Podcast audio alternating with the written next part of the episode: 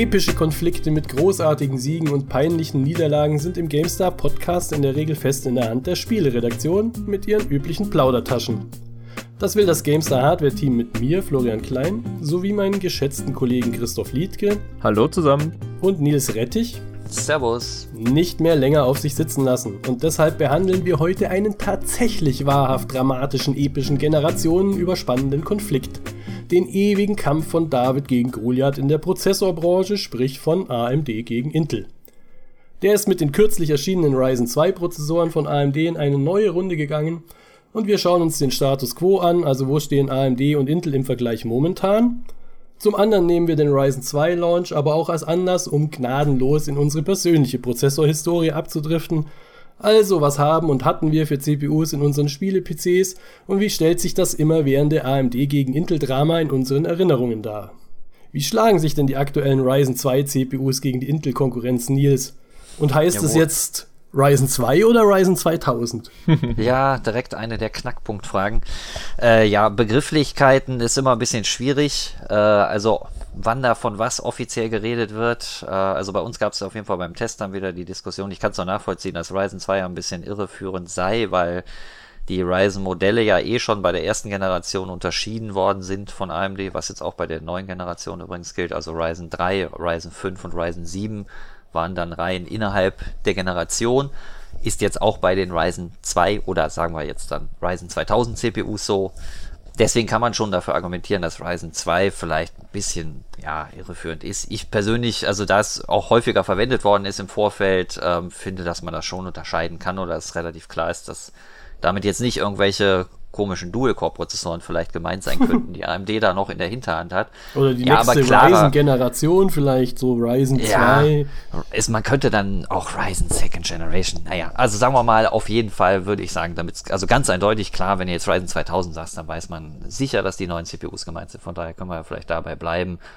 Ähm, es gibt dann ja halt auch eine Verwirrung mit dem Fertigungsprozess oder Zen, die Architektur, das ist ja jetzt quasi die neuen Prozessoren haben nach dem die erste Generation halt die Zen-Architektur hatte, quasi, die halt dann Intel wieder ein bisschen konkurrenzfähiger geworden ist oder deutlich konkurrenzfähiger, äh, womit die Frage eigentlich dann auch schon beantwortet mhm. ist. Ja, AMD kann mit den neuen Ryzen-Prozessoren Intel doch wieder deutlich näher rücken. Ähm, auf jeden Fall, da hieß es dann Zen und das ist jetzt Zen Plus und dann kommt aber ja auch noch Zen 2, äh, wahrscheinlich für nächstes Jahr, was dann wieder die nächste Generation dann vermutlich Ryzen 3000 Prozessoren. Da habe ich dann übrigens ja. auch gleich mal eine freche ja. Frage. Nennst du das dann Ryzen 3? Weil dann wird es schlimm. Ja, das wäre, da wird es natürlich, da wird es natürlich dann nochmal ein bisschen schwieriger, wenn man die Ryzen 3 nennt. Ich finde, wenn man jetzt, man kann ja eigentlich in so einem, wenn man davon spricht, ist eigentlich meistens ganz klar, meine ich jetzt gerade einzelne Modellreihen innerhalb einer Generation oder meine ich halt jetzt verschiedene Generationen. Insofern kann man, finde ich, auch Ryzen 3 sagen, aber ja, wie gesagt, damit es ganz klar ist, kann man auch einfach sagen, wo wir sprechen von Ryzen 1000, Ryzen 2000, Ryzen 3000 oder dann halt von Zen, Zen Plus, Zen 2, wenn es jetzt um die Architektur geht. Aber das ist eh im CPU-Geschäft ähm, immer ein ganz schönes Durcheinander teilweise, äh, gerade wenn man dann äh, noch Intel und AMD gleichzeitig hat und wer hat da wann welche Modellreihen und Codenamen und was auch immer auf den Markt gebracht. War mhm. früher aber sogar noch schlimmer, weil da die Entwicklung auch schneller vorangegangen ist, wie ich jetzt auch im Vorfeld hier ein bisschen bei der Recherche nochmal festgestellt habe. Da ging das doch schon alles nochmal einen Tacken schneller, äh, dass da neue, überarbeitete Modelle rauskamen mit ein bisschen höheren Taktraten und anderen Codenamen und ja, insofern haben wir es heute ein bisschen einfacher. Aber jetzt habe ich ganz viel gelabert, um nur die Frage zu beantworten. äh, zum einen, wie die Prozessoren heißen. Ich sage jetzt, wir nennen sie einfach Ryzen 2000, um klarer zu sein. Und dass sie wieder konkurrenzfähig sein können, habe ich auch schon gesagt. Also AMD hat da nach vielen Jahren äh, der Durststrecke im CPU-Bereich, wo sie jetzt wirklich nicht sonderlich konkurrenzfähig waren zu Intel, also am ehesten noch über den Preis mit den FX-Prozessoren, haben sie da wieder ordentlich nachgelegt. Letztes Jahr schon mit den Ryzen CPUs und die 2000er Modelle, genau, die haben den Abstand jetzt nochmal ein bisschen verkürzt. Ist jetzt eher eine ja, gute Weiterentwicklung, also haben sie schon nochmal ein Stück verbessert, aber ist jetzt kein Riesensprung, nicht vergleichbar jetzt mit dem Wechsel von den FX-CPUs zu den Ryzen-CPUs, aber nochmal eine gute Verbesserung. Also AMD steht da wieder gut da, das kann man schon sagen. Ja, ich glaube, der richtige Paukenschlag war ja letztes Jahr, als Ryzen überhaupt kam ja. auf einmal wieder konkurrenzfähig waren. Man hat ja gesehen, wie es dann auch so ein Riesenkonzern wie Intel auf einmal die Panik kriegte und äh, CPUs wieder eher auf einen Paper-Launch macht, wie diese erste Coffee Lake Core i7 8700 etc., die ja im Oktober dann gelauncht wurden. Wir hatten auch was zum Testen, nur kaufen konnte man sie bis Januar kaum, ja, bis gar nicht. Ja, war schwierig, ja. Und wie die dann doch eigentlich aus dem Häuschen geraten sind. Während Ryzen 2 oder nein, 2000, ja, jetzt halt etwas schneller, bisschen optimiert, aber bisschen höhere Taktraten, genau. genau. niedrigere Latenzen beim, bei dem, bei dem Cache-Speicher, äh, bisschen höherer Speichertakt vom, vom RAM. Also ja, genau. Das sind die Hauptunterschiede und das macht je nach Anwendung und Spiel schon nochmal, können die da einen guten paar Prozentpunkte nochmal drauflegen. Äh, ja. Und meistens ist es ja immer noch so, kriegt man noch zwei Kerne mehr, größtenteils, ja, obwohl Intel ja jetzt mit den sechs Kernern auch deutlich nachgezogen hat. Ja. Von dem her. Und man hört natürlich auch, dass ja Intel dieses Jahr wahrscheinlich auch noch einen 8-Kerner für Desktops bringt. Also das Gerücht verdichtet sich ja dann doch immer mehr, was natürlich auch logisch wäre. Das Top-Modell hier für Desktop-Prozessoren, wir wollen auch 8 und 16 Threads, ja, genauso wie AMD. Also das könnte ich mir gut vorstellen. Und AMD hätte ja eventuell auch noch was in der Hinterhand gehabt mit dem 2800X, der auch mal wieder häufig mal gemunkelt wird. Kommt der noch? Es ist noch Platz im, im Namensschema. Wir sind gespannt. Ja, das stimmt, ja. Genau, sie haben ja jetzt äh, bei den 2000ern ist der schnellste Moment der 2700X und bei dem bei der Generation davor gab es ja noch das schnellste Modell 1800X. Also auf den ersten Blick fehlt da was. Äh, mal schauen, wahrscheinlich werden sie schon noch irgendwann mal einen noch nachlegen. Aber ich meine, sie sind eigentlich schon jetzt ein bisschen mit den Taktraten, so viel Spielraum ist da nicht mehr, zumindest wenn man da versucht, die 2700er äh, zu übertakten. Also von daher ist es noch jetzt gar nicht so gut vorstellbar, dass zumindest im Moment vielleicht hätten sie da gar nicht genug gute Chips, die man noch ein Stück höher takten kann, weil eigentlich eine andere Änderung als noch höherer Takt ist da eigentlich nicht vorstellbar für ein 2800X, also jetzt äh, mehr Kerne oder sowas, das äh, das kann man eigentlich quasi ausschließen. Mhm. Ähm, ja, muss man mal schauen, aber es ist schon dieses Duell, das ja vor vielen Jahren begonnen hat, das AMD gegen Intel-Duell. Und das hat man jetzt auch wieder gemerkt. Ich weiß noch bei der Vorstellung, war das von den Coffee Lake CPUs? Nee, ich glaube, das war von, ach Quatsch, genau, das war als ähm, im High-End-Segment. Ähm, da hat AMD ja mit den Threadripper CPUs, die man jetzt als Spieler nicht wirklich braucht, die haben ja bis zu 16 Kerne. Mhm. Und da hat Intel dann ja auch nachgelegt. Ähm, später noch, da kamen ja dann erst die, die Skylake X CPUs, die nur bis zu 10 Kerne hatten, weil das eigentlich wohl tendenziell so der ursprüngliche Plan war oder man vielleicht gar nicht so viel mehr Kerne noch in das High-Segment bringen wollte. Bevor Intel mit Ryzen gerechnet hat, dachte man, ach, 10 Kerne reicht, genau. Ja, wir machen genau. unsere oder, üblichen oder kleinen 12. Schrittchen, ja, genau. Ja. Und dann Und was? dann- es kommt ein 16-Kerner. Oh nein. Was können wir noch zusammenkleben? War das nicht so? Ja, so in die Richtung. Also bei der Präsentation war es dann schon auch so, dass man äh, sehr fröhlich dann äh, mit dem 18-Kerner, den man dann halt hatte oder auch immer noch hat, äh, den Cinebench angeschmissen hat und dann doch äh, ein bisschen belächelnd äh, die, die Punktzahl von dem Threadripper mit 16 Kernen äh, sich angeschaut hat, musste ich auch ein bisschen schmunzeln, weil man muss wirklich sagen, der, der Cinebench ist ein Benchmark, der sehr gut mit mehreren Kernen skaliert. Äh, Auch mit Taktrate, aber auch mit mehreren Kernen. Also da war jetzt, hätte man, war, war vorher vollkommen klar, ja, natürlich, wenn du zwei Kerne mehr in die CPU packst, dann wird, wird die da auch eine höhere Punktzahl erreichen. Ähm, ja, das war schon so ein bisschen, zeigt aber halt, ne, wie, wie da schon es auch darum geht, so, wer, wer steht denn hier in welchem Benchmark an der Spitze und ja, nee, wenn ihr 16 Kerne habt, dann wollen wir bei 18 haben und äh, das ist schon dann, äh, ja, es ist nett oder es, als Außenstehender kann man das ja auch immer noch ein bisschen äh, suffisanter vielleicht äh, verfolgen. Aber es ist wirklich ein sehr lange andauerndes Duell mit unterschiedlichen Vorzeichen, ne? Ja. was die Größen angeht. Ja, es ist ja auch ein Spielchen, ja, ganz ehrlich. Also ich ke- erkenne das ja von also Presseseite auch schon seit langem und der hat das veröffentlicht, oh, dann machen wir das und dann, jetzt müssen wir aber da und man merkt immer, je nachdem, wie gerade die Marktsituation ist und wie viel Einfluss die Marketingabteilung hat, dass so Konzerne eben auch durchaus mal schnell aus dem aus dem Gleichgewicht kommen, dann wieder ganz überlegen, dann die anderen reagieren wieder und dieser 18-Kerner ist so typisch, das, was sie haben 16, wir brauchen mehr, kleben wir 18 zusammen. Ich meine, Respekt, dass sie es können, ja, muss man auch Ja, sagen. klar, das Ja. stimmt schon, ja. Aber das ist schon so, und wer hat hier den größeren, schnelleren, Ein bisschen Obwohl- schon, auf ja. jeden Fall. Ich meine, teureren kostet, natürlich auch, ja, genau. genau, der hat zum Launch, glaube ich, dann 2000 Euro gekostet. Oder? Das ist Mhm. natürlich, also da sind wir natürlich auch in Bereichen, die jetzt für Spieler, es sind diese ganzen High-End-Desktop-CPUs mit noch mehr als 8 Kernen, äh, also da, man kann die sich kaufen, wenn man noch andere Sachen mit seinem Rechner macht, dann kann das durchaus Sinn machen. Aber wenn's, wenn man jetzt wirklich hauptsächlich spielt, dann braucht man eh nicht so viele Kerne. Also da braucht man eigentlich auch keine 8 in Spielen meistens so. Aber dann hat man wieder die Diskussion, ne, bin ich dann zukunftssicherer? Aber da spielen jetzt viele Faktoren eine Rolle. Grundsätzlich würde ich sagen, kann man aber schon festhalten, High-End-CPUs mit Preisen von 400 Euro oder mehr brauchen die meisten Spieler nicht. So, ne? Aber ja, egal ob von AMD oder Intel, ja. Das ist wohl richtig. Also im Moment haben wir auf jeden Fall die schöne äh, Situation für uns, Käufer, Spieler, wie auch immer, dass es sowohl AMD als auch Intel-Prozessoren wirklich äh, eine gangbare Alternative darstellen, sowohl preislich als auch von Leistung. Intel hat teilweise noch ein bisschen Kerne weniger, dafür mehr Leistung pro Kern oder mehr Takt. Ist in Spielen auch besser angepasst vielleicht. Also sie haben in Spielen noch ein bisschen mehr Leistung. Ryzen hat dafür, sagen wir mal, die höhere Zukunftssicherheit kriegst du durch mehr Kerne auf jeden Fall und auch die höhere Anwendungsleistung oft mal ganz interessant fand ich auch Thema Stromverbrauch, wie gut da Ryzen eben auch schon letztes Jahr da stand, weil das war auch immer das große Problem eigentlich von AMD, dass die technologisch teilweise halt doch spürbar hinter Intel waren. Ja? Und was so Fertigungsprozess angeht und dadurch resultierend oft auch den Stromverbrauch, ja? dass ähm, Ryzen da so schnell mitkam und man diesen technologischen Fortschritt, äh, Fortschritt, den Intel eigentlich jahrelang hatte, immer die, die AMD-CPUs waren noch 65 Nanometer, Intel war schon 45, dann sind die auf 32, da kam, ich glaube, 45 hat AMD komplett ausgelassen, sind die nicht von 65 direkt auf 32, solche Sachen, ne?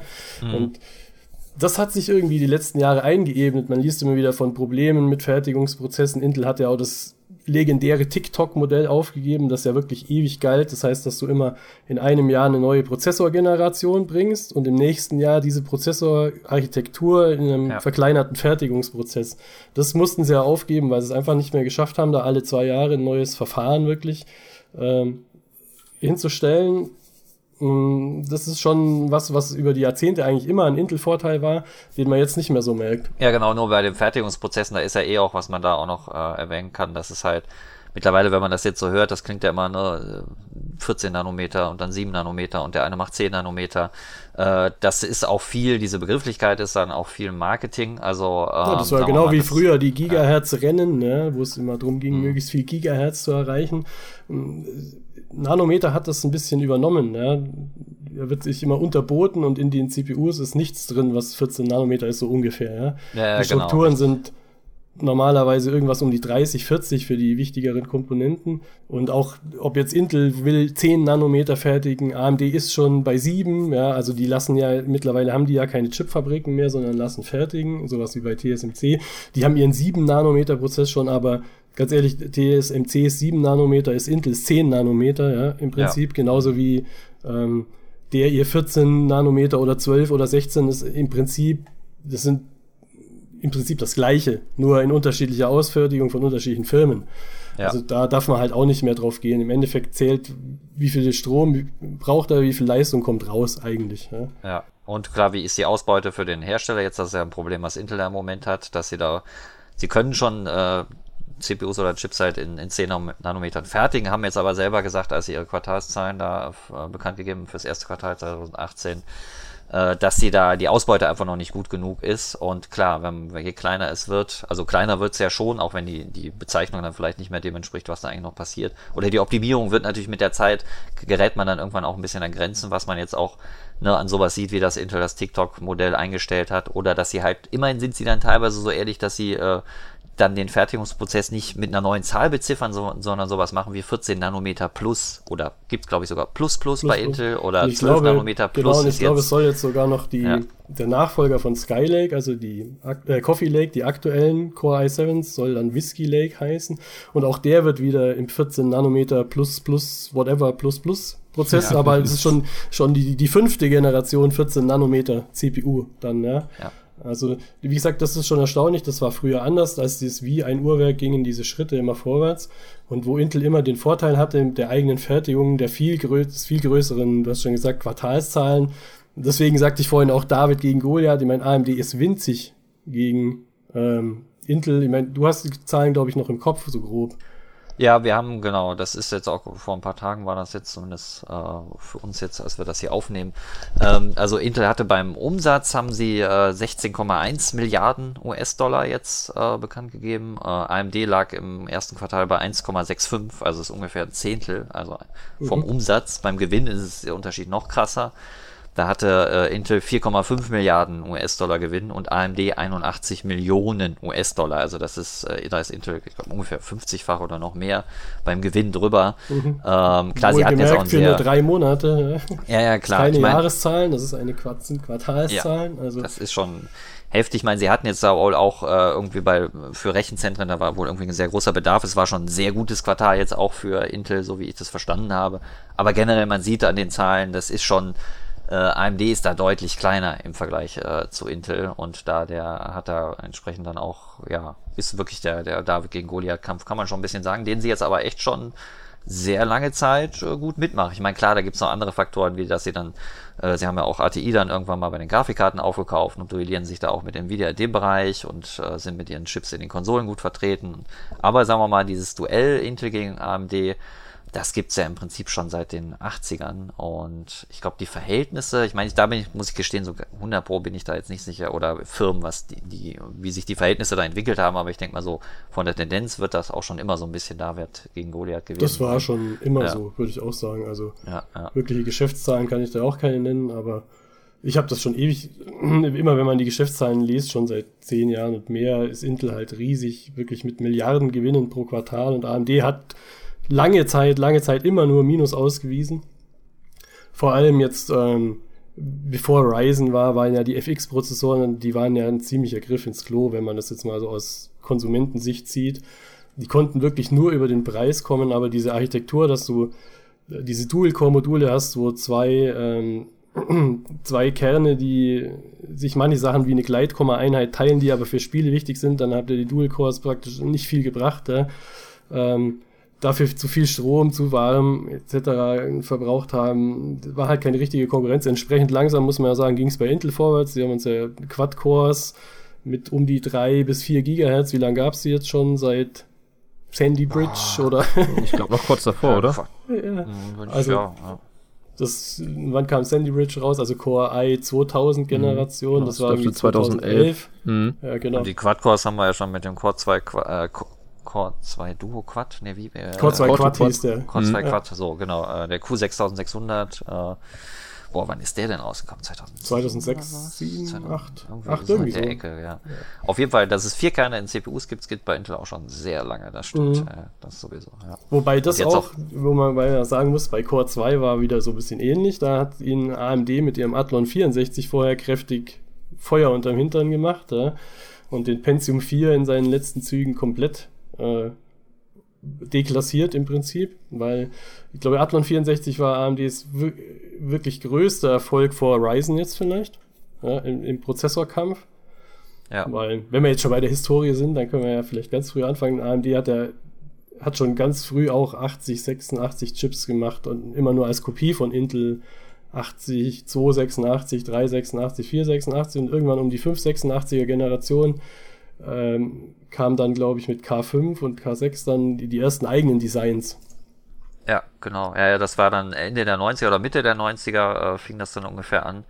Äh, dass da der K5 war wohl 96, der K6 97, so dass man da quasi äh, eigenständige Designs Intel gegenübergestellt hat. Genau, das war dann bei Intel hat man dann damals so die Pentium-Zeiten äh, das habe ich jetzt übrigens auch erst im Zuge meiner Recherche für diese, äh, für den Podcast gelernt. Das wusste ich gar nicht vorher, warum die Pentium heißen. Gut, man kann das sicher eigentlich, hätte man sich schon denken können, aber äh, normalerweise es wären ja, wie du schon sagst, die, die, wir haben ja die 86er Prozessoren, ne? 286er, 386er, so in den 80er Jahren mhm. ähm, und 486er und dann hätte eigentlich auf den 486er halt der 586er folgen sollen. Aber äh, Intel hat sich dagegen entschieden, den äh, halt auch wieder 80 äh, 586 oder 586er zu nennen und hat gesagt, nee, den nennen wir Pentium. Äh, griechisch Pente ist wohl 5. Mhm. Ähm, und das war, hing wohl damit zusammen, dass man eben äh, sich markenrechtlich Zahlen nicht sichern konnte. Und deswegen hat Intel dann wohl damals gesagt, damit eben nicht äh, AMD mit einem AM äh, 586 namentlich so ähnlich ist zu mhm. den eigenen 586ern, äh, gesagt, okay, nee, jetzt machen wir eine, quasi einen eigenen Produktnamen, damit man den halt patentieren kann und dass man sagen kann, so, das sind halt die Pentium-CPUs und macht ihr eure eigenen Namen. Und AMD hat dann halt sowas wie Athlon dann mit dem K7, das waren glaube ich die ersten Athlons, vorher hatten sie dann auch nur die Bezeichnung K5, K6 und Äh, das so eine kleine äh, Geschichte, die ich vorher wusste ich noch gar nicht. Wobei Bei mir hat es funktioniert damals. Sie haben mich zu meinem ersten Fehlkauf verleitet, weil mein erster okay. selbst gekaufter Prozessor war ein Pentium 90. Der mit dem legendären Fehler und er war auch noch so neu erschienen, dass er unglaublich teuer war, ohne dass er mehr brachte als ein 486er. Aber ich als Noob, als Hardware-Noob, dachte wie immer, oh, das Neueste, Schnellste muss das Beste sein und da lohnt sich dann auch mehr dafür auszugeben. Little did I know, ja, genau. Das war der war erste. Das dein, e, war das dein erster selbst gekaufter PC? Ja, genau. Oder? Wann war ja, das ungefähr? Okay. Äh, vier und, lass mich kurz überlegen, 94? Könnte hinkommen, mhm. ja, ja, also die, ich glaube, die ersten Pencils. Da habe ich nämlich Abitur gemacht. Entschuldigung. Ah, okay. Und danach einen wochenlangen Ferienjob, um mir diese Kiste leisten zu können. Genau. Ja, da wären wir ja bei ein paar tausend Mark wahrscheinlich. Ne, ja, genau. damals. genau. Ich will den äh, genauen Preis verrate ich auch heute nicht mehr. Es tut immer noch weh. Ich hätte auch dann danach einen vernünftigen eben 486er kaufen können, der praktisch genauso schnell, aber erheblich günstiger war, ja. Und dafür noch drei, vier Wochen in Urlaub fahren oder sonst was machen. Ich könnte dafür nicht mal ein paar genaue Preise offenbaren. Ich habe die Rechnung meines ersten zusammengestellten PCs gefunden. Ach, Wirklich wahr? Ja, äh, 5. Oktober 2001. Ähm, bei uns hat das auch mit dem 486er angefangen und meine Sinne so für Hardware und auch generell für Spiele, Installationen, ein bisschen Modding, ein bisschen Tuning. Was können wir damit alles machen? Das war dann ein Celeron mit 466 Megahertz und einer 8 äh, Megabyte Grafikkarte. Und da habe ich dann zum mhm. ersten Mal den PC aufgeschraubt. Was können wir damit machen und kann man den aufrüsten etc. Und das eine hat dann das andere ergeben und dann musste ein ganz neuer PC her. Und da steckt ein, ein Athlon 1000 drin für den Sockel A, also gar kein Slot Prozessor mhm. mehr und der hat damals 230 D-Mark gekostet. Damit war der sogar noch 30 Mark billiger als das, äh, das Mainboard dazu. ja, nicht also, schlecht. Gut, das schaffst du heute. Die waren da am, ja. am Fallen, die Preise, durchaus. Und so ein bisschen CPU-Historie habe ich dann auch nochmal äh, gemacht. Ich wusste nicht mehr vieles auswendig, aber das Internet, es vergisst nicht. Ja? Ähm, alle Zuhörer und auch äh, meine Kollegen könnten da ja auch eine ähnliche Recherche so anstellen, so wenn man, weiß ich nicht, in irgendwelchen kleineren äh, Hardware- und Technikforen früher mal mit anderen Nicknames unterwegs war, dann ähm, das verblüfft einerseits, äh, wie naiv man eventuell war, was man alles für Fragen hatte, die eigentlich so selbsterklärend sind, hätte man ein wenig länger recherchiert. Aber wahrscheinlich war ich einfach, äh, weiß ich nicht, ein zu junger Mann, der ganz schnell eine Antwort brauchte. ähm, zumindest ergab das dann, äh, dass äh, auf der anderen Seite, man hat ziemlich häufig den Prozessor gewechselt. Oder war ich nur so verrückt? Denn 2001 hatte ich den 1000er Athlon, den Thunderbird. Daraufhin mhm. im nächsten Jahr äh, gab es äh, die Palomido-Prozessoren, also die Thoroughbreds. Äh, das ist ein XP 1800 Plus. Da hat ähm, AMD schon diese Kürzel eingefügt, von wegen, hey, wir sind genauso schnell wie ein vergleichbarer Intel-Prozessor mit äh, so und so viel Gigahertz, obwohl wir gar nicht so hoch takten. Mhm. Und im Jahr drauf, 2003 war das, da kam ein äh, Barton ins Haus, ein XP 2500 Plus. Da war dann auch ganz wichtig, hey, was brauchen wir für ein Stepping? Können wir den noch höher übertakten? Und der ging dann wohl auf das Niveau eines XP 3200 Plus glaube ich mir jetzt einfach mal so, habe ich gut recherchiert, damals in Foren veröffentlicht etc. Und ähm, dann gab es vielleicht eine ich will es nicht Durststrecke nennen, aber dann lag zwei Jahre dazwischen, bis es dann auf einen 64er äh, Athlon, den wir jetzt auch schon angesprochen hatten, ja. gewechselt wurde. Das war dann der 3500 Plus, äh, gekauft im Jahr 2005. Der Klassiker. Ja, mhm, ja genau. Den hattest du auch, Nils, oder? Genau, den hatte ich auch. Also ich muss, wenn ich ein bisschen in meine persönliche Historie gehe, ich muss gestehen, also äh, obwohl ich bin ja ein paar Jährchen älter als du jetzt nicht, nicht super viele, ein paar sind es, äh, dass du mir da, was das sich selber wirklich so intensiv um Hardware kümmern, da bist du mir sogar ein Stück voraus. Äh, das, ich meine, ich habe zwar wirklich früh äh, an Rechnern gespielt, mhm. also bei uns zu Hause, äh, das war mein Vater, hat damals einen PC gekauft, war das Ende der 80er, ich glaube ja, genaue Jahreszeit kann ich jetzt nicht mehr nennen.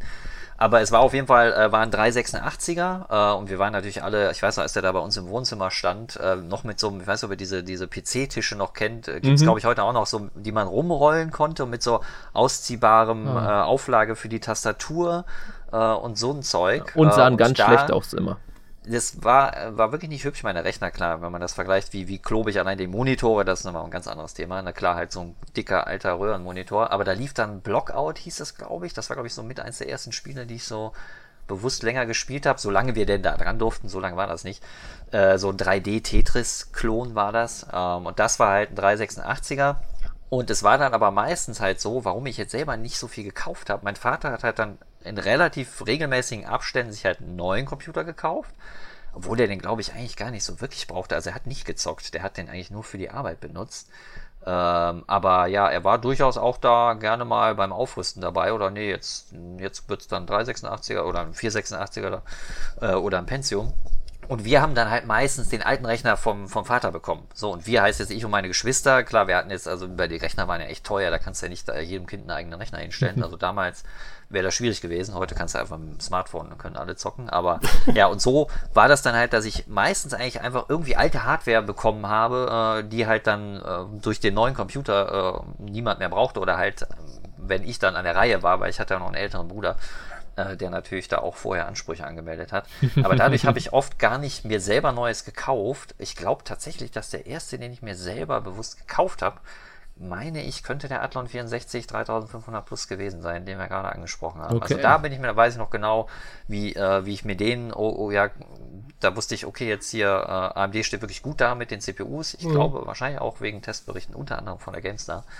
Äh, unter anderem. Ich, unter ja. anderem. Wahrscheinlich Florian Klein wird es getestet haben. Könnte sein, weiß ich nicht. Ja, das war, ich war, kam 2005, so gegen Ende der Athlon 64 Zeit, ah. sagen wir mal. Also ja, da waren die noch auf jeden Fall besser, weil mhm das war ja bis dahin AMDs größter Erfolg. Ich meine, die XP-Prozessoren waren auch schon gut, ja, kamen zumindest leistungsmäßig bei Intel mit, jetzt nur ein bisschen aus meiner persönlichen Erinnerung. Wenn es falsch ist, bitte dann falsch, aber so wie ich das in Erinnerung habe, die XP-Prozessoren kamen leistungsmäßig oft auch bei Pentium 4 mit. Ja hatten aber so in, in, der Benutzung jetzt meiner Meinung nach damals, die hatten keinen Heatspreader, das heißt, du musstest höllisch aufpassen beim Kühler drauf machen. Ähm, die hatten, glaube ich, keinen Thermal Throttling, das heißt, wenn du den Kühler runtergemacht hast, sind die knallhart durchgebrannt. Ja? Äh, dann war ja früher noch diese ganze Chipsatz-Problematik, ja, da, da gab es ja Chipsätze von VIA, SIS, whatever, wie sie alle hießen, Nvidia, Enforce, und so weiter. Und da kam mir Intel immer ein bisschen mit ihren eigenen BX-Chipsätzen und wie sie alle hießen hier. Äh, das war halt der Standard. Das heißt, wenn du das hattest, ein bisschen weniger Kompatibilitätsprobleme gelaufen als mit einem Athlon XP. Deshalb bin ich zu der Zeit immer noch bei, ähm, bei Intel geblieben. Aber dann kam eben der Athlon 64 und während Intel sich zum Beispiel komplett, was sie danach später auch gesagt haben, Pentium 4 von der Marketingabteilung haben vorschreiben lassen, wir brauchen mehr Gigahertz, mehr Gigahertz, am besten 4, ja, ähm, und sich mit dem Intel Pentium 4 dann ja, gegen Ende total verrannt hatten, der zwar viel Takt hatte, dafür aber auch viel Strom schluckte und einfach ähm, die Leistung aber bei weitem nicht von dem Athlon 64 hatte, der viel niedriger taktete, aber die Pipeline breiter hat oder halt der viel mehr, der Pro-Takt-Zyklus einfach mehr geleistet hat. Ja. Noch dazu hat der Athlon 64, wie der Name sagt, war schon ein 64-Bit-Prozessor. Gut, brauchte man damals nicht, aber ich meine, Zukunft sicher ist immer besser und auch das ist aus Marketing-Sicht halt immer ein Kaufgrund. Ähm, dann integrierter Memory Controller, was Intel immer noch auf dem Chipsatz hatte und solche Sachen. Also der Athlon 64 hat Intel halt richtig mächtig Feuer unterm Hintern gemacht. Ähm, und da bin ich dann auch auf Athlon 64 umgestiegen und ich glaube auch sowas wie ein 3500, 3700 plus. Ähm, das waren tolle CPUs. Übrigens auch noch, die ersten Dual-Cores waren auch noch besser. Athlon 64 X2 war auch Meilen besser als Pentium D, ja, wo sie beim Pentium D einfach nur zwei Pentium 4 Dice unter einem Heatspreader zusammengeklebt hatten, ja, während der Athlon 64 X2 halt ein richtiger Dual-Core war. also, ja, das führte da hat AMD die richtige, äh, von, mhm. ja, die richtige Dual-Core oder Mehrkernstruktur gehabt und später dann mit den FX-CPUs. Mhm. Aus richtige Prozessor-Design, weißt du, so mit, dann gab's Cool and Quiet, also die sind auch nicht mehr abgeraucht, wenn du den Kühler runtergemacht hast, da haben Strom gespart im Leerlauf und so weiter. Ähm, das waren einfach die besseren CPUs und das waren bis dato auch, sagen wir jetzt zumindest bis Ryzen, war das AMDs laut meiner Sicht größter Erfolg. Ja? Auch bei den Serverprozessoren hatte das funktioniert, Opterons. Ja? Ich war damals in Augsburg bei einem großen deutsch-japanischen PC-Fertiger, mehr will ich jetzt auch nicht sagen.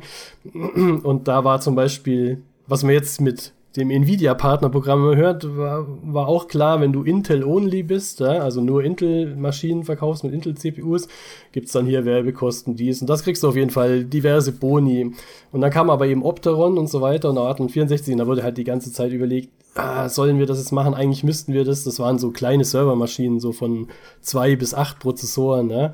Ähm, haben sie dann auch gemacht letztendlich, aber nur ein kleiner Exkurs. Das ist dieses Partnerprogramm, was jetzt Nvidia so vorgeworfen wird, so aller, wenn ihr hier die Chips früher haben wollt, wenn ihr dies und das haben wollt, Zugang zu Boni, meistens beinhaltet es auch Werbekostenzuschüsse, so wie man es halt irgendwie verstecken kann.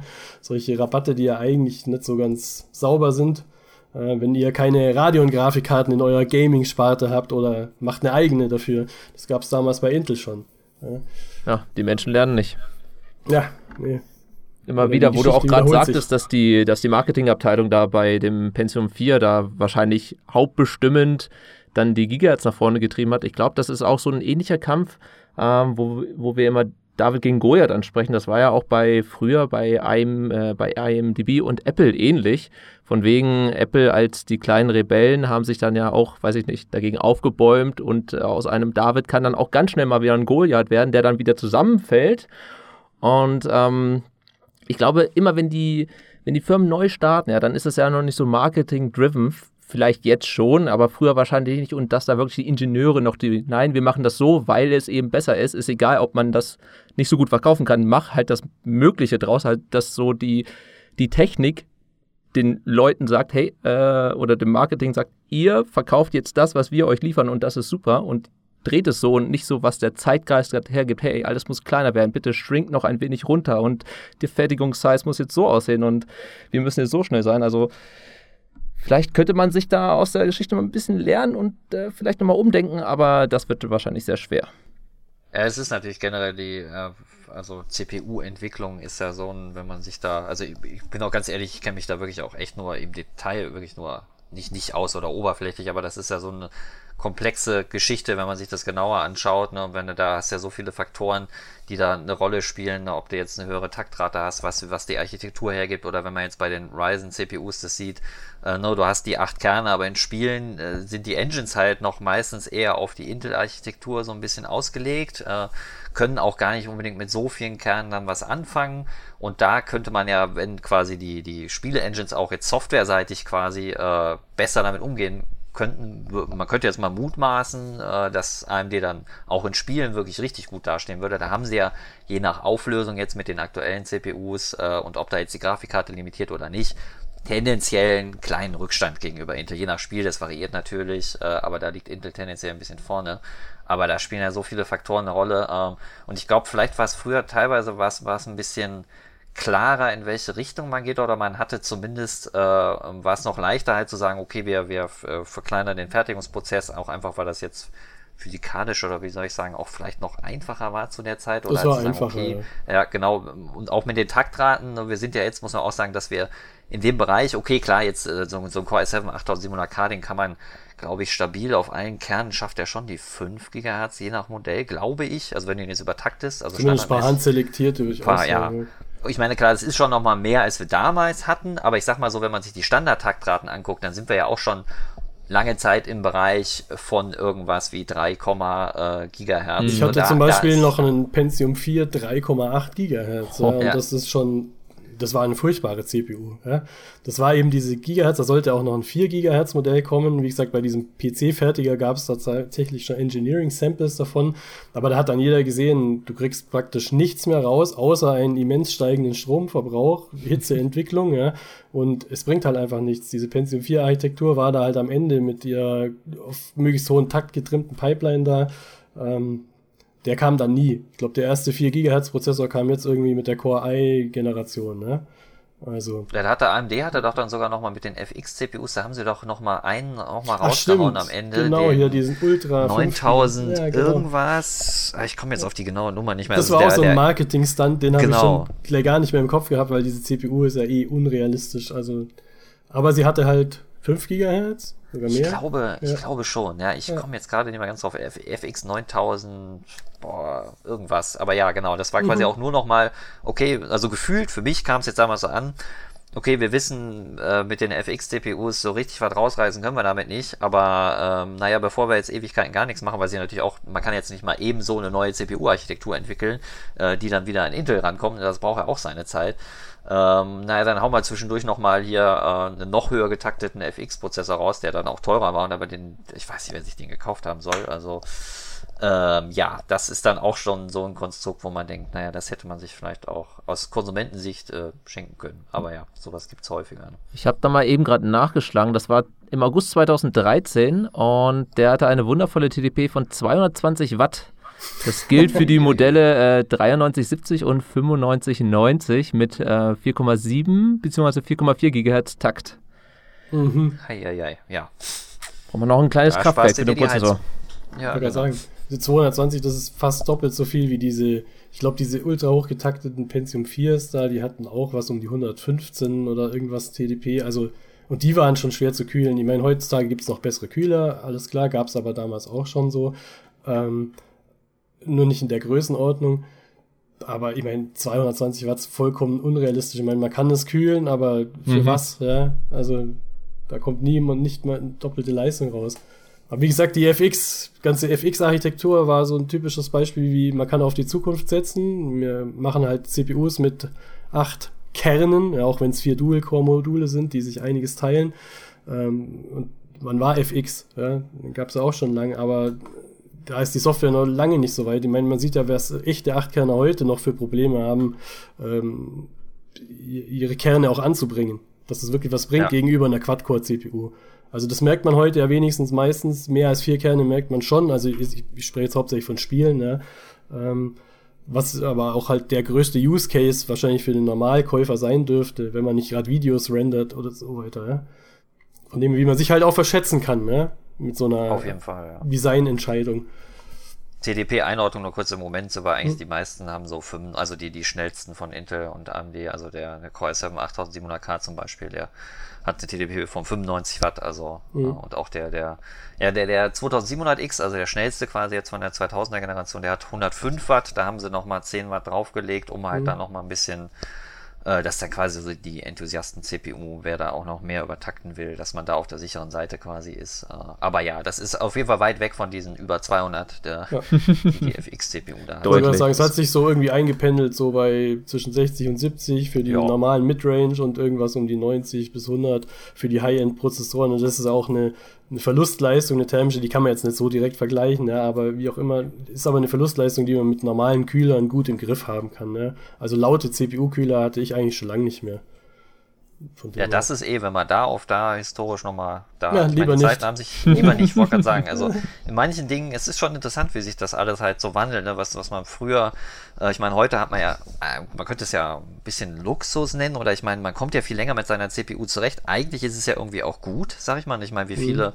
wenn ich im Test immer noch, lese ich immer noch Kommentare von Leuten, die halten halt die erste Sandy Ridge CPU, einen Core i7 2600K naja, hat halt vier Kerne Hyperthreading, also kann bis zu acht äh, Threads gleichzeitig bearbeiten, ist quasi im, im, Kern so ein bisschen, also die, die Architektur, die Intel auch heute noch benutzt, die in Spielen etabliert ist und mit dem kommst du immer noch gut zurecht. Ja, also ich muss ganz ehrlich sagen, ich hatte einen Core i5 2500K, eben jenen besagten 200 bis 250 Euro Prozessor, hatte ich glaube ich bis vorletztes Jahr im Rechner und habe eigentlich auch Gut, ich habe schon manchmal gesehen, okay, ich könnte aufrüsten, aber hauptsächlich, weil mir ein günstiger hier Skylake-Prozessor über den Weg lief, lief habe ich das dann gewechselt. Und wirklich den großen Unterschied habe ich auch nicht gemerkt, obwohl der jetzt natürlich mit fast 4 GHz läuft, anstatt vorher eben deutlich niedriger. Ja. Und die Generation, das war Sandy Bridge Core i 2000, das war jetzt Core i 6000, ja, also durchaus paar Jahre und Generationen dazwischen, aber wo eben nur die Sprünge so klein waren. Ne? So hier mal 10% mehr Leistung, 10% weniger Verbrauch, so ungefähr. Ähm, ja.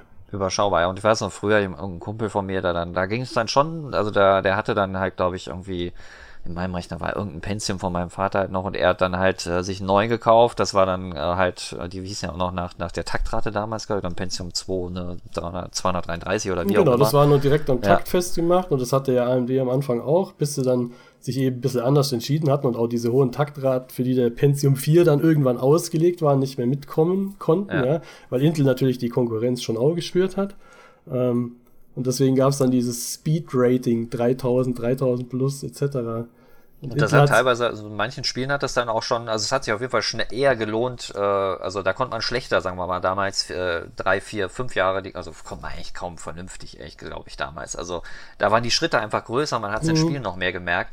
Klar, heute ist es aus verschiedenen Gründen, hat sich das alles verlangsamt. Äh, klar, damals gab es dann auch dann halt, ne, dann kommen die Dual-Core-Prozessoren, dann kommen die Quad-Core-Prozessoren und da gab es einfach noch mehr so wirklich nennenswerte Neuerungen. Klar, teilweise muss man dann auch sagen, auch die, die ersten nennenswerten Quadcores, also für mich so im, im, Gedächtnis geblieben ist da am ehesten so der halt der, der Core 2 Quad, der, der Q äh, 6600, genau. Ja. Da weiß ich noch damals, da stand ich glaube ich dann nämlich genau vor der Wahl, nehme ich jetzt den E6600, der Core mhm. 2 Duo E6600, der war glaube ich, äh, also im Prinzip so, dass mehr oder weniger die gleiche CPU halt mit zwei Kernen weniger, ja. oder nehme ich halt die Quad-Core CPU, ähm, und das sind jetzt klar Entscheidungen. Klar, heute kannst du sagen, jetzt überlege ich nämlich den Vierkerner, den Achtkerner. Das hat man jetzt heute in, äh, in den Dimensionen auch. Und da ist dann halt natürlich für dich als Käufer, so wie es damals für mich auch schon schwer war, immer die Frage, ja, da kostet tendenziell mehr, die mehr Kerne kosten mehr, aber brauche ich sie wirklich? Wann werde ich sie brauchen? Und das sind auch immer noch alles Fragen, die man heute ja, so wie man sie damals nicht so leicht beantworten kann, kann man heute auch nicht so leicht sagen, wann wird es denn jetzt in Spielen mal so weit sein, dass äh, mir ein 8-Kerner wirklich einen genau. Vorteil gegenüber 6 bringen oder 4. Ja. Also, also, es gibt schon Szenarien, je nachdem, ich meine, es ist auch immer die Frage, wie realistisch sind solche Testszenarien. Ich meine, das sind auch bei unseren Tests, wenn wir die äh, veröffentlichen von CPUs, auch immer ein viel diskutiertes Thema, in welcher Auflösung testet ihr das? Dann gibt es die Leute, die sagen, ihr müsst in 720p testen, weil sonst die Grafikkarte zum limitierenden Faktor wird. Ist wieder eine Auflösung, die aber kaum einer benutzt. Und ja, da scheiden sich bei sowas immer die Geister. ja niemand, das ist dann auch wieder unrealistisch. Ja, ja aber dann, ne, aber es soll ja ein CPU-Test sein. Ja, da kann man jetzt, ich meine, das Fass will ich jetzt gar nicht aufmachen, mhm. aber äh, ne, da hängen dann auch wieder so viele Faktoren wieder daran, welche CPU kaufe ich mir denn jetzt? Ist, äh, sagen wir mal, dass es irgendwie eine, eine komplizierte Frage ist und immer darauf ankommt, was mache ich mit meinem Rechner und äh, was für Software habe ich gerade, das, das hat sich in den Jahren ja eigentlich, äh, ist quasi gleich geblieben, das kann man schon sagen. Auch wenn man halt heutzutage sicher, wie schon erwähnt, einfach doch länger mit seiner CPU auskommt. Ähm, weil es ist natürlich, man kann auch sich schon vorstellen, dass es äh, tendenziell irgendwann auch schwierig wird, die eigene Software, egal ob jetzt, ob es eine Engine ist äh, oder was auch immer für ein Tool, ähm, dass es gar nicht so einfach ist, das so zu programmieren, dass es gut mit vielen Kernen umgehen kann.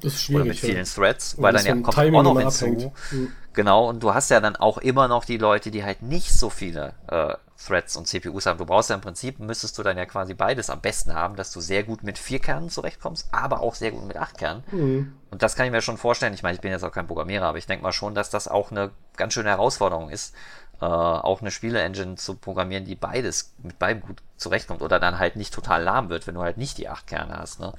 Das Vielleicht machen ja wir mal einen kurzen, kurzen Exkurs. Ihr habt ja ein paar von den letzten Spielen getechnik-checkt. Ja? Merkt man denn hier sechs Kerne, acht Kerne schon gegenüber vier? Oder auch eure Benchmark-Erfahrungen?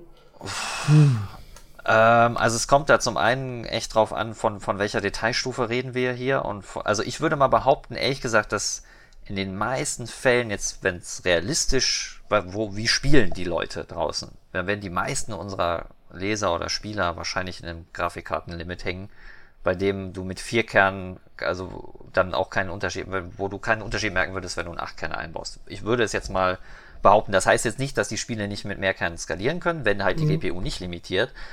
Ähm, aber ich glaube, dass in den meisten Fällen äh, wirst du keinen großen Unterschied merken, weil du einfach halt äh, eine Grafikkarte hast, die jetzt äh, entsprechend nicht mit der Detailstufe der Auflösung oder die, die da, da, halt der limitierende Faktor ist. Also es gibt schon Engines, wo du die Unterschiede merkst, wenn du sie jetzt sehen willst. Also ne, wenn man jetzt sagt, okay, ich für einen CPU-Test, ich baue die 1080 Ti ein und ich spiele extra nicht in maximalen Details. Also es gibt ja auch zum Beispiel Grafikeffekte, ähm, Kantenglättung. Ich meine mittlerweile vierfache Multisampling jetzt mal als Beispiel äh, ist ja eigentlich wird ja kaum noch benutzt, aber das wäre jetzt ein klassisches Beispiel für so eine Grafikeinstellung, die fast nur dafür sorgt, dass die Grafikkarte stärker belastet wird äh, und zwar deutlich stärker. Ähm, und dass du dann entsprechend, wenn du solche Optionen ausmachst, dann gibt es schon auch Spiele, äh, wo du auf jeden Fall Unterschiede zwischen einem 4, einem 6 und einem 8-Kerner siehst. Ähm, und zwar auch, auch nennenswerte, das schon. Ähm, mhm. Ist halt die Frage, ja, inwiefern hast spielt das Rest jetzt in der Praxis? dazu, genau. Genau, hast du einen 120 Hertz Bildschirm, willst ja. du zum Beispiel 120 FPS erreichen, dann wird es natürlich auch nochmal wichtiger, eine schnellere CPU zu haben, damit die da nicht tendenziell zum Flaschen wird. Mhm, heiz wird. du irgendwas größer als Full HD, die Auflösung, dann wird es genau. Also, ja. Dann wird es auch wieder egaler, klar, je mhm. höher die Auflösung auch geht, auch deutlich mehr auf zulasten der Grafikkarte. Äh, also wenn du die Auflösung erhöhst, ist für die CPU bedeutet das eigentlich nicht, nicht viel mehr Aufwand meistens, aber halt für die Grafikkarte. Also insofern, ähm, ja, würde ich jetzt sagen, dass man in dem nennenswert in der Praxis sind die Unterschiede zwischen dem 4 und dem 8-Kerner schon noch gering. Das würde ich jetzt schon sagen, ja. Weiß Gut, da bin ich ja beruhigt, noch, ja. weil ich habe hier den einzigen Vierkerner von uns, glaube ich, noch. Ihr seid mir, mir im Aufrüstzyklus voraus. wenn ich mich nicht alles täuscht. Weil ich habe, wie gesagt, noch einen Core i7 6700K der Skylake-Generation. Ja. Ähm, ihr habt ja, aber beide hab... nach mir aufgerüstet. Ja? Jawohl. Ich habe den 8400 drin, also quasi die, die, die Coffee Lake. Den neuen 2500K eigentlich. Ja, so ich sag mal, der ist ja ein bisschen genau. Also ist ja hm. preis-leistungsmäßig halt einfach, äh, steht da natürlich sehr gut da, weil die, die Top-Prozessoren, das ist bei Intel und bei AMD aber auch genauso natürlich. Ne? Also das beste Preis-Leistungsverhältnis kriegst du bei CPUs eigentlich halt nie in den höherpreisigen äh, Segmenten von 200, äh, von 250, 350 Euro äh, da zahlst du für ähm, ja, ein bisschen mehr Leistung schon gut prozentual mehr, mehr Geld. Also es lohnt sich eigentlich dann eher, wenn du jetzt sagst, äh, preis-leistungsmäßig möchte ich gut dastehen, weniger ja, Geld auszugeben. Eben ja. das habe ich nach meinem Pentium 90 Debakel damals auch schon gelernt. Aber es fühlt sich halt immer gut an, äh, die, die schnellste die jetzt gerade schnellste der Reihe klar, zu haben. Auch wenn genau, du es nicht also wirklich mein, brauchst. Oder High-End-Desktop, da reden wir jetzt nicht von, ne? Klar, mhm. also die, ich meine, wenige Spieler sind so verrückt, sich einen 2000 Euro CPU mit 18 äh, Kernen reinzubauen. Ja, also, die lassen wir jetzt mal außen vor. Genau, und das also Mainstream-Segment, sage ich mal, da ist ja eigentlich immer relativ klar welches da geht. Und ich glaube, das war doch jetzt letztens auch, als diese Mind Factory-Zahlen da äh, die Runde gemacht hatten, äh, wo es dann hieß, dass der, also der, der deutsche Händler Mind Factory, der gibt ja da immer relativ guten Einblick in die eigenen Zahlen. Es gibt so einen Reddit-User, der da äh, das auch immer sammelt und analysiert. Der hat das jetzt auch, glaube ich, für halt quasi äh, letzten, ich weiß gar nicht, welche Modellreihen, bis, bis wohin zurück hat er quasi die Verkaufszahlen analysiert, gute, guten paar Jahre zurück. Und da hatte jetzt halt der Ryzen 5600 den äh, FX, boah, was der 8350 in, innerhalb von einem Jahr schon als, als erfolgreichste CPU überholt. Aber da war, glaube ich, auch in der Statistik schon äh, zu, an, der, an der Spitze lag, da lagen da, glaube ich, auch halt die, die teuersten CPUs. Ich weiß mhm. gar nicht mhm. mehr, welches war. Ich glaube, das war der 6700K. Da hängt da natürlich so ein bisschen das Gefühl mit dran, okay, ja, ich möchte gern das schnellste haben, das es gibt. Äh, gerade bei den K-Modellen von Intel, die sind ja immer noch mit Übertaktungsfähigkeit. Wahrscheinlich, ich würde mal vermuten, dass viele Spieler, die einen K-Prozessor von Intel haben, dass wahrscheinlich die meisten die gar nicht übertakten. Äh, und dann könnte man sich eigentlich genauso gut auch das gleiche Modell ohne K kaufen, was ein bisschen niedriger taktet. Ich fühle mich nicht angesprochen. ja, äh, ich, also ganz ehrlich, ich hatte sicher auch schon, äh, was hatte ich denn? Oh, ich überlege gerade, was hatte ich denn eigentlich nochmal vor dem 8400? Nee, da hatte ich, glaube ich, sogar, hatte ich da noch eine AMD? Ich glaube, ich hatte mal die, die Phenom, ich glaube, ich hatte den Sechskerner, den, den Phenom. Ach, den habe ich auch relativ lange behalten. Genau, das war auch, ich meine, die Phantoms könnte man eh auch mal. Äh, könnte man behandeln, die haben wir noch ganz genau. außen vor gelassen, das stimmt. Ist jetzt, ich meine, gut, wir merken schon, wir, wir springen zwar ein bisschen hin und her, aber es gibt, äh, ist auch auf jeden Fall eine interessante Modellreihe. Ich habe eh schon, auch beim Machen vom Artikel habe ich ja mal überlegt, habe ja schon ein bisschen angefangen, ob wir mich mal eh so einen Artikel machen, so eine Historie, wo man das mal so ein bisschen übersichtlicher aufdröselt, mhm. äh, so, so, so eine Timeline quasi. Ja, ich merke in meiner Erinnerung ja. auch, es vermischt sich doch viel. Also, ja, ja, genau. Und ich habe ja die alle, alle, noch getestet. Ich glaube, als ich 2005 bei der GameStar anfing, kam, da war noch die Zeit Athlon 64 gegen Pentium 4 und Pentium D. Und dann kam aber relativ bald äh, Core 2. Ja? Weil, wie gesagt, Athlon 64 war komplett überlegen. Auch Athlon 64X so war der bessere Dual-Core. Da war die Frage dann, oh, Dual-Core oder nicht zum Beispiel. Ja? Ähm, Wobei sich das eher ein bisschen rentiert hatte, weil du konntest immer sagen, okay, Betriebssystem, Tasks haben dann noch einen Kern mehr, wo sie was machen können. Spiel kriegt einen Kern exklusiv. Ja? Und das war noch ein bisschen klarer getrennt, obwohl die Spiele alle nur Single-Core waren. Ähm, von dem her. Ähm, dann kam Intel eben durch das Feuer unter dem Hintern, ja, was der Athlon 64 ihnen machte und Opteron bei den Servern, kamen sie ja mit Core 2 raus, was ja auch eben eine Abkehr von diesem Gigahertz-Rennen war, ähm, und die dann schon deutlich besser waren, was Performance anging und Stromverbrauch, auch 64-Bit. Äh, Aus meiner Erinnerung heraus war es auch damals, also für mich so, wenn ich was, was kaufe ich nachdenke von damals, da hatte ich irgendwie auch, ehrlich gesagt, nur die, die Core 2s oder Quads im Kopf. Da habe ich AMD irgendwie gar nicht als kam, glaube ich, bei meiner Rechnung gar nicht so richtig in Frage zu der Zeit, als die dann mhm. gerade rauskamen. Ich glaube, die ersten Phantoms waren ja auch nicht so, also die, die zweiten waren, glaube ich, die bessere CPU, ne? Die dann ja, man hoffte für den Phantom, für den ersten hoffte man immer, dass jetzt kommt der neue Athlon 460 praktisch. Ja? Jetzt zeigt AMD Intel mal wieder richtig, wo der Hammer hängt, so ungefähr, oder zumindest konkurrenzfähiger. Also wenn sie neue Architektur bringen und äh, in der Praxis war leider ziemlich das Gegenteil, weil die waren zu heiß, die Leistung hat nicht gepasst, äh, ähm, zu viel Stromverbrauch. Also das hat sich dann mit dem Phantom 2 erst egalisiert. Ein Phantom 2, sage ich mal, war gegenüber einem Core 2 Duo oder Quad mehr oder weniger ebenbürtig. Ja. Konnte dann auch viel über einen, Preis geschehen, aber so die Leistung pro Takt war ähnlich. Der Stromverbrauch war, glaube ich, ein bisschen höher, die Abwärme auch, aber das war auf jeden Fall eine, äh, eine gangbare Alternative. Ja. Vor allem über den Preis. genau, bis dann natürlich Intel die erste Core i-Generation, also die mit den dreistelligen Nummern, die war im Vergleich zu Core 2 nichts wirklich anderes groß. Ja? Also gerade Performance und äh, Stromverbrauch musste man nicht umsteigen. Das, der große Fortschritt kam dann eher erst mit Sandy Bridge, also Core i 2000. Ja? Da haben die einen deutlichen Schritt nach vorne gemacht, wo dann auch Phantom 2 nicht mehr hinterherkam. Und irgendwann kamen ja dann eben die besagten FX-Prozessoren, die leider architekturell oder architektonisch in die falsche Richtung gingen oder zu früh kamen. Und wo auch AMD immer noch dieses Problem des Fertigungsprozesses hatte, was man schon mal angesprochen hatte, dass die immer halt, Intel war schon einen weiter einfach. was natürlich immer Stromverbrauch, Leistung äh, pro Watt enorm geholfen hat eigentlich. Ja. Gibt es ein paar Ausnahmen, aber in der Regel ist es schon so, dass du halt mehr Performance bei weniger Verbrauch oder gleiche Performance bei weniger Verbrauch und so weiter raus oder mehr Performance bei gleichem Verbrauch zur Vorgängeration rauskriegst.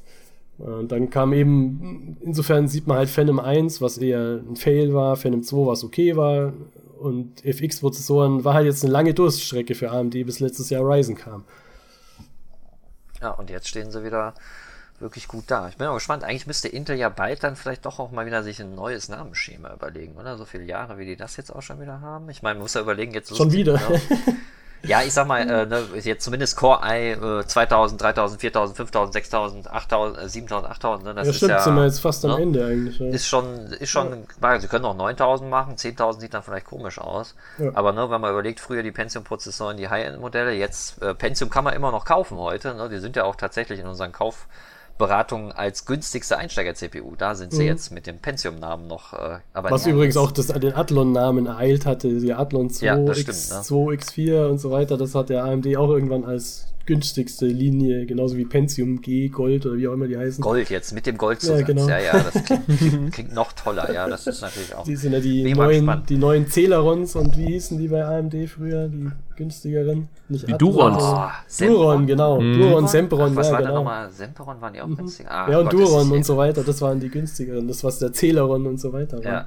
Ich habe ja schon äh, im Vorfeld äh, bei der Recherche auch ein bisschen mit dieser Zeitlinie so mal für mich auch ein bisschen angefangen, aber das ist echt schon Wahnsinn, was, wenn man überlegt, was in der Zeit alles an Codenamen, CPU-Modellen und man kommt so vollkommen durcheinander, wie viel Sockel und dann dieses, zwischendurch diese Slots, hatte ja auch schon angesprochen, wo man die CPU, heute hat sie ja diese ganz normalen Sockel, wo sie sie einsetzt, bei AMD meistens mit den äh, Pins an der CPU jetzt, äh, ist das das Pin Grid Array PGA und bei Intel dass die Pins auf, auf dem Mainboard im Sockel sind und da setzt du die CPU so drauf, sind wir auch schon lange dran gewöhnt.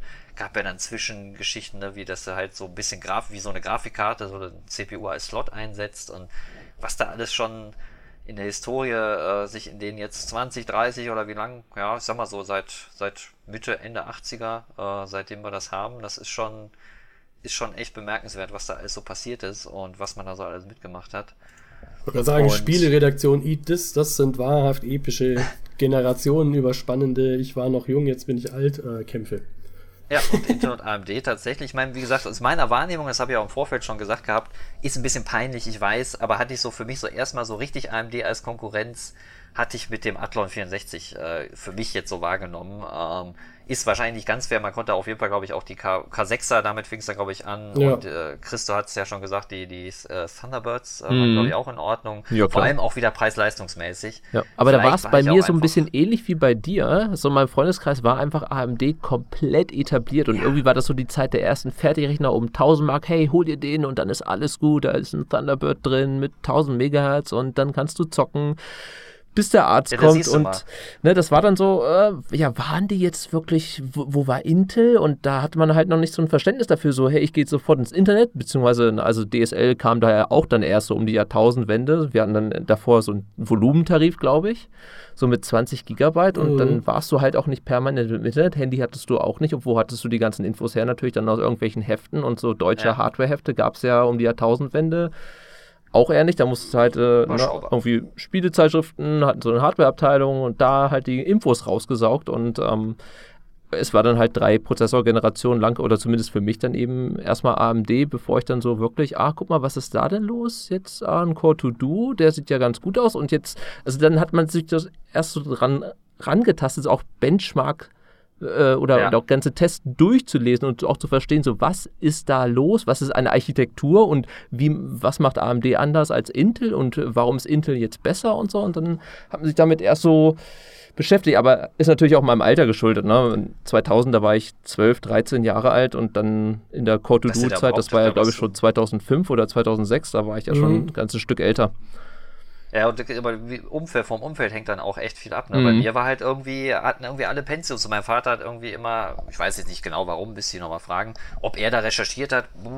Ich würde jetzt mal ehrlich gesagt stehen, da er jetzt, also er benutzt Computer schon seit Ewigkeiten, aber so richtig, er ist jetzt eher einer der User, die sich jetzt nicht so tief noch mit der Materie, was jetzt da für Hardware drinsteckt und so weiter beschäftigt hat. Und der ist dann halt immer bei Intel geblieben und dadurch hat sich das dann, glaube ich, schon auch auf mich so abgefärbt. Äh, bis ich dann irgendwann, vor allem wenn man die Rechner natürlich umsonst dann alte Hardware bekommt, das war zwar dann nicht das schnellste vom schnellsten, aber es war halt umsonst. Ne? Dann mhm. habe ich natürlich äh, potenziell das genommen, was erstmal nichts gekostet hat, äh, weil reich war man dann ja auch nicht, äh, weder in der Schule noch als TV oder Student. Ähm, ja, insofern, das spielt natürlich auch eine große Rolle und klar, wie du schon sagst, die Recherchemöglichkeiten jetzt im Internet, das macht es natürlich da kannst du ja 10.000 Testberichte lesen, wenn du möchtest. So ist es, ja. Wie war denn dein Werdegang dann, äh, Chris? Ähm, mein Werdegang. Wie es dann weitergeht. Wir wissen immer noch nicht, was du eigentlich hast aktuell. Ähm, naja, also als ich dann das, es gab ein Wiedersehen mit AMD, also nach der AMD Athlon 64 CPU äh, gab es erstmal mhm. eine Intel-Ära mit einem Core 2 Duo, dann, ähm, der hat glaube ich auch 2007 gekauft, hat, glaube ich, fünf Jahre lang komplett, zumindest meinen Bedürfnissen, übergereicht. Mhm. Dann bin ich auf einen Core i5 3450 gesattelt. Also jetzt auch, also ich war auch nie der Käufer vom absoluten Spitzenmodell, wie aus schon genannten Gründen, ne, des mhm. Geldes wegen. Ähm, der hat dann seit 2012 bis 2016 seine Dienste äh, verrichtet. Bin dann ja, der wäre auch immer noch okay. Ich meine, das ja, ist Quad-Core mit ja, durchaus. GHz plus, also ja, wenn man es nicht braucht und wenn man sich dann, ähm, ja, weiß ich nicht, also wahrscheinlich war das alles beruflich geschuldet. Ich hatte dann zwischenzeitlich mal einen, äh, aus der gleichen Generation, einen i7 drin, einen äh, 3770. Ähm, das war dann auch nur so von kurzer Dauer, weil ich dann äh, mich doch bei AMD so wieder neu verliebt hatte und wow, AMD ist wieder zurück und es sieht echt gut aus und äh, das könnte Spaß machen und dann habe ich mir das äh, aktuelle oder ehemalige Topmodell, das 1800X Modell, ähm, relativ günstig geschnappt und bin damit äh, zufrieden. Und ähm, meine Auflösung hat sich ja auch schon ein wenig erhöht von Full HD rauf äh, zu einer 21 zu 9 Auflösung und daher macht mir das jetzt auch wenig aus, wenn ich da die Min-FPS oder die Durchschnitts-FPS sehe, dass sie da ein bisschen runter sind. Ähm, das relativiert sich ja wieder alles, aber genau, das AMD-Comeback ist zumindest bei mir wieder gelungen. Ähm, ich bin aber natürlich äh, offen für so einen äh, schönen offenen Schlagabtausch jetzt mit AMD und Intel und mal schauen, was die nächste CPU denn wird. Hast du eigentlich irgendwas, irgendeinen Unterschied gemerkt zwischen einem Intel und einem AMD-System? Jetzt mal, nachdem du jahrelang Intel, Quad-Core, Sandy Bridge, Ivy Bridge, whatever Bridge, ja, äh, mhm. hattest und jetzt wieder den Ryzen eben seit letztem Jahr. Ist dir irgendwie wirklich was aufgefallen, so als Unterschied? Also, naja, also der der äh, Heatspreader belegt ja eigentlich die komplette CPU. Äh, unten haben wir halt die, die Pins. Ne? Das, war, das war wieder neu auf jeden Fall. Von wegen, bitte nicht umbrechen, ja. Mhm. Und, ähm, Kann man wieder zurückbiegen mit einer Lupe und einer Pinzette, habe ich schon erfolgreich. Echt, hast äh, du schon erfolgreich gemacht? Ja, ich ja, auch schon mehrfach. zu einem Optiker, ich ja. weiß noch, bei mir um die Ecke, ich habe halt, man sah halt, okay, nee, warte mal, hier, der Pin, da, da stimmt was nicht, mhm. aber den das ist halt so kleinteilig. Ich hab's, hab's versucht ohne Lupe. Ich bin da wirklich zu einem Optiker gegangen, äh, weil mir nicht einfiel, wo ich jetzt am schnellsten eine Lupe herkriegen kann. Mm. Und der hat mir tatsächlich äh, eine Lupe geliehen. Äh, ich habe, glaube ich, mein Perso da gelassen und bin dann mit der Lupe nach Hause zurückgegangen. Ein guter Deal. Den Pin wieder gerade gebogen. Und das hat, hat danach hat alles wieder funktioniert. Also, ja, witzig. Ja. Äh, Muss ja. beim Biegen nur aufpassen, dass du ihn halt richtig erwischt, dass du nicht ja, abbrichst. Und nicht abbrechen. Ja, ja weil dann genau, ist natürlich zu spät. Das ist schwierig. Aber Kommt drauf an, welcher Pin es ist. Ich glaube, ich habe sogar mal äh, Kollegen, aber waren das, ich glaube, sogar bei dem Ryzen 2000 Event hat, glaube ich, ein Kollege von Computerbase oder was auch immer, hat, glaube ich, erzählt, dass er bei irgendeiner CPU mal einen Pin abgebrochen hat, aber der war, ah, wofür war der denn nochmal zuständig? Na, egal. Nicht so wichtig. Da ging es auf ging jeden Fall noch. noch. ging noch, ja. aber ja, äh, ist es jetzt nicht empfehlenswert, äh, sie mal auf Verdacht abzubrechen. Mhm. Äh, spart auch keinen Stromverbrauch oder so, also mhm. äh, lieber ja, Sachen gibt's. Stimmt, aber ich dachte eigentlich so im, im täglichen, keine Ahnung, Treiber, Chipsätze, das ähm, hat man heute fast gar nicht mehr. Ja? Früher mhm. war das immer das A und O, installiere ja in der richtigen Reihenfolge die richtigen Treiber, aber. Da können wir auch nochmal eine Podcast-Folge zu machen. Ja. ja, das ist ja zum Glück alles weggefallen durch ähm, Windows XP. Ähm, die junge AM4-Plattform hatte eben im letzten Frühling noch so ein paar kleinere Kinderkrankheiten von wegen, oh, pass bloß auf, welchen Arbeitsspeicher du nimmst. Es muss unbedingt Single-Ranked sein und achte darauf, dass die Samsung-Chips da drin verbaut sind. Und dann wurde es halt auch pikant teuer, wenn man sich wirklich so ein 16 GB Kit rausgesucht hat, die dann ganz gern mal 200 und mehr Euro gekostet haben und derzeitig immer noch so teuer sind. Mhm. Ähm, das hat sich aber durch die ganze durch die ganzen AGESA und ähm, dann entsprechenden BIOS-Updates der Hersteller alles gerichtet. Also Nils, hast du noch irgendwie Arbeitsspeicherprobleme ähm, irgendwie mitbekommen im alltäglichen Testen? Weil also bei mir hat sich das dann recht schnell gelegt. Ich habe dann auch wirklich mit dem, mit dem 1800X die 3200 MHz dann jetzt auch stabil jetzt schon seit über einem halben Jahr am Laufen und das funktioniert alles tadellos. Sonst im Alltag eigentlich kaum oder ein, also kein wirklich wahrnehmbarer Unterschied so zur Intel-Plattform. Nee. Also ich hatte muss ich auch sagen, zu dem Ryzen 1000 Release, äh, zumindest mit dem Speicher hatte ich jetzt gar nicht so die Riesenprobleme, zumindest jetzt nicht ihn in den offiziellen Spezifikationen zu betreiben. Äh, das war jetzt, hat glaube ich eigentlich immer geklappt bei mir. Äh, was halt dann ein bisschen heikler war, waren die, die höheren Taktraten. Auf jeden Fall am Anfang deutlich schwierig bei den äh, Ryzen 1000 CPUs. Das geht bei den 2000ern auch meiner Erfahrung nach auf jeden Fall leichter. Ist übrigens auch ein viel diskutiertes Punkt bei, viel diskutierter Punkt bei den Tests, weil die Ryzen CPUs tendenziell besser mit höherem RAM-Takt skalieren als die Intel-Prozessoren. Man hat aber halt bei beiden Herstellern hast du natürlich offizielle Spezifikationen. Das heißt nicht, dass das eine, in dem Sinne eine Obergrenze ist von mehr geht nicht, sondern es ist quasi so, das können wir dir garantieren. Ähm, und die liegt halt bei äh, AMD sind sie jetzt bei 2933, je nach RAM-Konstellation, da wird es auch wieder komplizierter. Ist das ein Dual-Rank-Modul, ein Single-Rank-Modul, hast du ja auch schon angesprochen. Naja, aber grundsätzlich, sagen wir mal, der offizielle Maximale ist 2933 bei AMD. Ich glaube, bei Intel sind es im Moment 2666 mhm. MHz. Aber das ist halt nur das, was garantiert ist und man kann die natürlich mittlerweile auch die Ryzen 2000 Zeit auch ziemlich gut, je nach Board, auf jeden Fall mit einem guten Stück höheren Taktraten betreiben und dann sind auch wieder Diskussionen, naja, testet, aber ihr müsst mit höher getaktetem RAM testen, weil ihr dann erst das Potenzial der Chips entfaltet, dann sagen wieder andere, ja, nee, aber das ist ja außerhalb der Spezifikationen. Wobei dann kommt es natürlich auch wieder darauf an, welches Mainboard kaufst du. Ne? Nicht jedes Mainboard gewährleistet die, die gleichen Overclocking-Fähigkeiten beim RAM. Da hast du auch wieder äh, weites Feld. Ja, lange Rede, kurzer Sinn. Ich hatte jetzt bei, habe bei den 2000ern schon deutlich nochmal gemerkt, dass es man die noch leichter mit höherem Takt betreiben kann. Und tendenziell profitieren die Ryzen-Prozessoren davon mehr als die Intel-CPUs, das ist auch meine Erfahrung. Ähm, aber es ist jetzt auch, wir reden dann trotzdem immer noch, wenn man Intel auch mit höherem Takt betreibt, dann sind die auch nochmal je nach Anwendung ein Stück schneller. Mhm. Also sind dann auch ein paar Prozentpunkte, die AMD da vielleicht über den RAM nochmal ja. machen kann. Und das verflüchtigt sich natürlich auch wieder alles in den höheren Auflösungen, ne? Ja, genau, das kommt dann auch wieder. Es sind so viele, es mhm. ist so ein weites Feld, ne, wenn man da genau hinschaut, das ist schon echt. Äh, aber im Prinzip ja, ist dann Ryzen 2000 einfach noch ein bisschen ausgereifter, nachdem, nachdem es die Plattform jetzt seit einem guten Jahr gibt und die auch viel Erfolg hatte. Ähm, stehen ja, sie eigentlich Fall. besser als je zuvor da. Oder sagen wir mal, seit Athlon 64 ist das wohl AMDs stärkste Generation. Und vielleicht ist ja der Ryzen genauso legendär. Also ich meine, das Potenzial hat er Ich ja? würde schon, ehrlich gesagt, das würde ich, also ich denke mal, äh, das, äh, das kann man wahrscheinlich, klar, legendär ist natürlich ein großes naja. Wort, aber ich glaube schon, der Erfolg, den man Ja, genau, aber ich denke mal schon, das ist jetzt kann man schon.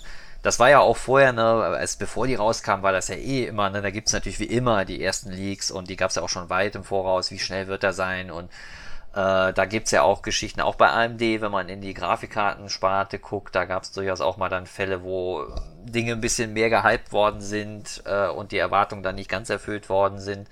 Und deswegen war auch bei den Zen oder Ryzen CPUs, ich war echt, das war auch, ich meine, ich bin noch nicht so lange dabei wie du, Flo, aber das weiß ich noch, das war auf jeden Fall der bis jetzt mit Abstand äh, spannendste oder für mich auch, äh, ja, Test, wo ich gesagt habe, boah, jetzt bin ich aber die CPU da draufsetzen, das war schon ein cooles Gefühl, so irgendwie jetzt, oh, kann AMD jetzt mal, weil vorher war halt klar, wenn du jetzt eine Modellreihe halt schon mal kennst und dann weißt, okay, die CPU, der taktet jetzt halt 300 MHz höher oder dann weiß ja. man relativ genau, wo man landen wird. Natürlich kann es mal äh, irgendwie Ausreißer geben, aber tendenziell kann man dann schon ganz gut abschätzen, wo wird die Performance liegen und bei Intel war es ja jetzt auch nicht so spektakulär, da waren dann halt eher vielleicht die Modelle mit höherer Kernzahl aus dem High-End-Desktop-Bereich, so dass man noch überlegt, hey, bringt das jetzt in Spielen was?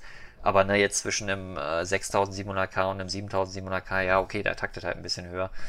Da weiß ja. man, wo man landen wird. Das war bei den Zen-CPUs gar nicht so klar. Ähm, und das, das war schon auch echt spannend. Und das Ergebnis, denke ich, kann sich sehr sehen lassen vor AMD, keine Frage. Ähm, und ich glaube, dass sie damit, äh, ja, den Legendenstatus werden sie, glaube ich, schon erreichen können. Man, man darf gespannt sein, wie sich das alles weiterentwickelt. Für uns ist natürlich das super, äh, dass es jetzt wieder ernstzunehmender Konkurrenz gibt. Man könnte schon mutmaßen, wäre AMD jetzt nicht mit 8 Kernern in den Desktop gekommen, die auch noch wirklich gut sind, hätte Intel dann jetzt einen 6 Kerner schon am Start. Mhm, oder so ein wie dein 8400 dafür 200 oder unter 200 ja, Euro und 6 Kerner am Start, das wage ich zu bezweifeln. Aber ich glaube, sie hatten sie, oder zumindest, ich meine, hatten sie die 6 Kerner schon, oder waren die dann doch schon für Anfang 2018 eigentlich offiziell geplant? Ah, das weiß, so genau weiß man es nicht. Gut, da hat sich mal, dann viel verschoben, aber nee, nee, ich meine, der 77K ja. kam ja erst gerade. Ja?